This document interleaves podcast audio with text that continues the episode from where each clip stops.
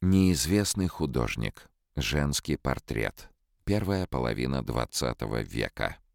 При написании этого женского портрета, который сегодня хранится в фондах Дома русского зарубежья имени Александра Солженицына, художник оперировал органическими формами и прихотливой линией эпохи модерна.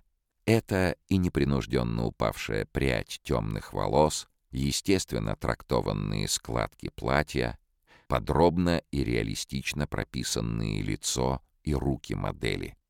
Основная задача портретиста заключалась в передаче психологической характеристики модели. Ее сжатые губы и недоверчивый взгляд интригуют зрителя. Женский портрет происходит из собрания Николая Морозова, личного секретаря легендарного журналиста, писателя и главного краеведа Москвы Владимира Гелеровского. К сожалению, не сохранилась достоверной информация о том, как сложилось небольшое собрание живописи Николая Морозова. Но известно, что король репортеров Гелеровский близко общался со многими художниками.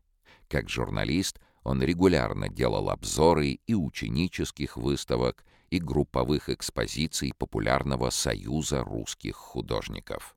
Знаменитый дядя Гиляй — финансово помогал нуждавшимся студентам Московского училища живописи, ваяния и зодчества, будущим художникам. Поддержать музей русского импрессионизма любой суммой можно на нашем сайте. Средства пойдут на подготовку новых выставок, мероприятий для детей и взрослых и издание книг. Подробности можно уточнить на сайте музея или у администраторов.